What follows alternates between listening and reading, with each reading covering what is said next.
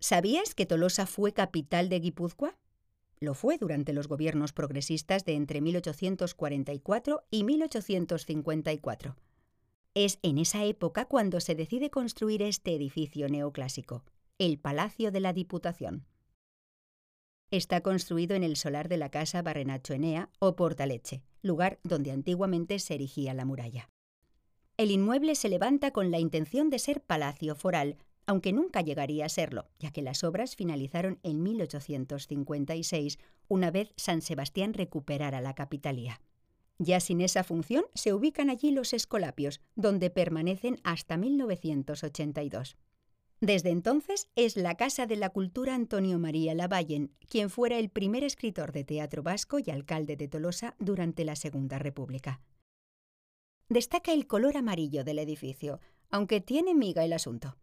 El ayuntamiento en un principio no dio permiso para pintarlo de ese color, hasta que un estudio demostró que antiguamente la mayoría de edificios lucían de esta forma. Finalmente se terminó por aprobar su uso, y se dice que desde entonces las casas de la parte vieja comenzaron a tener el gran colorido que hoy las caracteriza.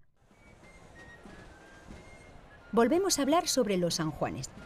Y es que aquí tiene lugar el ya tradicional baile que brinda la comitiva municipal al pueblo. Primero es el alcalde o la alcaldesa la encargada de bailar el aurrescu y después baila todo el gobierno con ediles de todos los grupos políticos. Por último, fijémonos en la escultura que emerge en la mitad de la Plaza del Triángulo. Atauts es una obra de acero realizada por el escultor Jorge Oteiza en 1994. En vasco significa puerta, ate, vacía, uts, y en palabras del artista, es una puerta para entrar al pueblo y al país y conocerlos.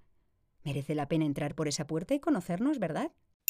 Si miras hacia atrás, encontrarás un largo paseo, el Paseo San Francisco. Seguimos nuestro recorrido por la iglesia que hay al principio.